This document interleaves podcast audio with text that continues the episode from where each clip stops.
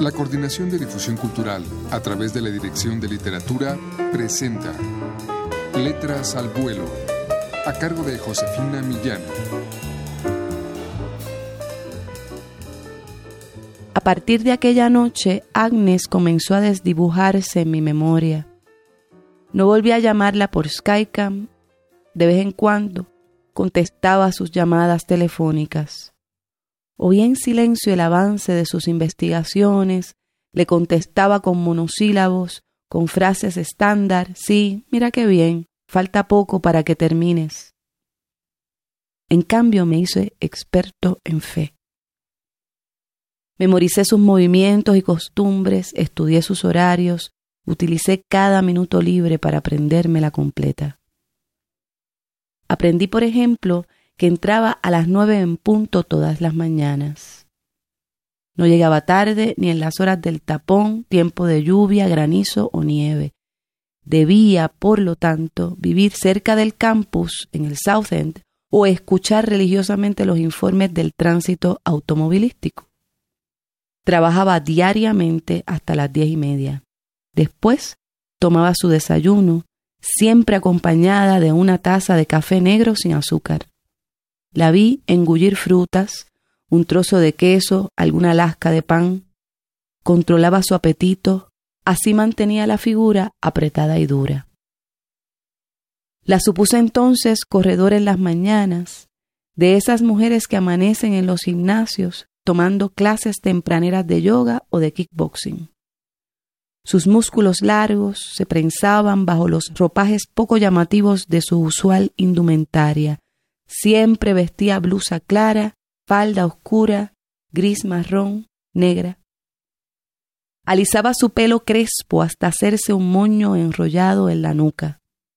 No llevaba maquillaje ni se pintaba las uñas. Siempre usaba zapatos de piel genuina cerrados que nunca exponían los dedos de sus pies. No olía perfume, sino a ella. El suyo era un extraño aroma, mezcla de café con humores de madera dulce, como emanados de la corteza de algún árbol de resinas. Sus labios carnosos se les resecaban con frecuencia. Cada dos o tres horas sacaba un pomito de ungüento traslúcido que se aplicaba con el dedo, primero sobre el labio inferior, luego en el superior después lo juntaba. Con el dedo anular corregía cualquier imperfección.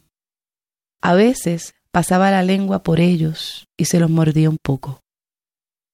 Elegante y sobria, me volvía loco verla sentarse en su silla de escritorio alisando la falda primero, pasándose suavemente la mano por las nalgas. Luego ajustaba la altura de la silla y la empujaba con los pies hasta acercarse a la pantalla de la computadora.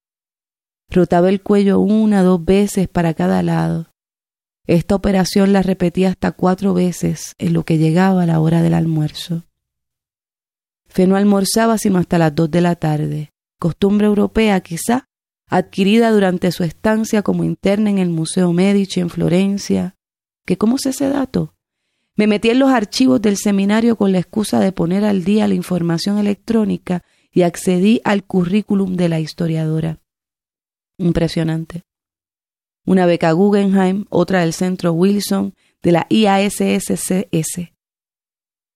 Hace cuatro años recibió una Fulbright para profundizar sus investigaciones en las Antillas, Europa y Brasil. La lista de sus conferencias y reconocimientos es demasiado larga para nombrarla en este relato.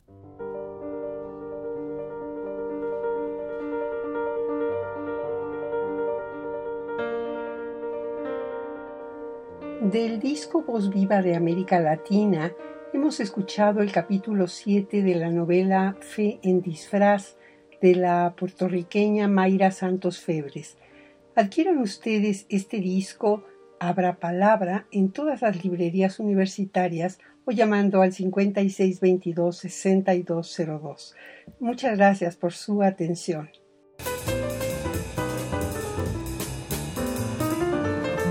La Coordinación de Difusión Cultural a través de la Dirección de Literatura presentó Letras al Vuelo, a cargo de Josefina Millán.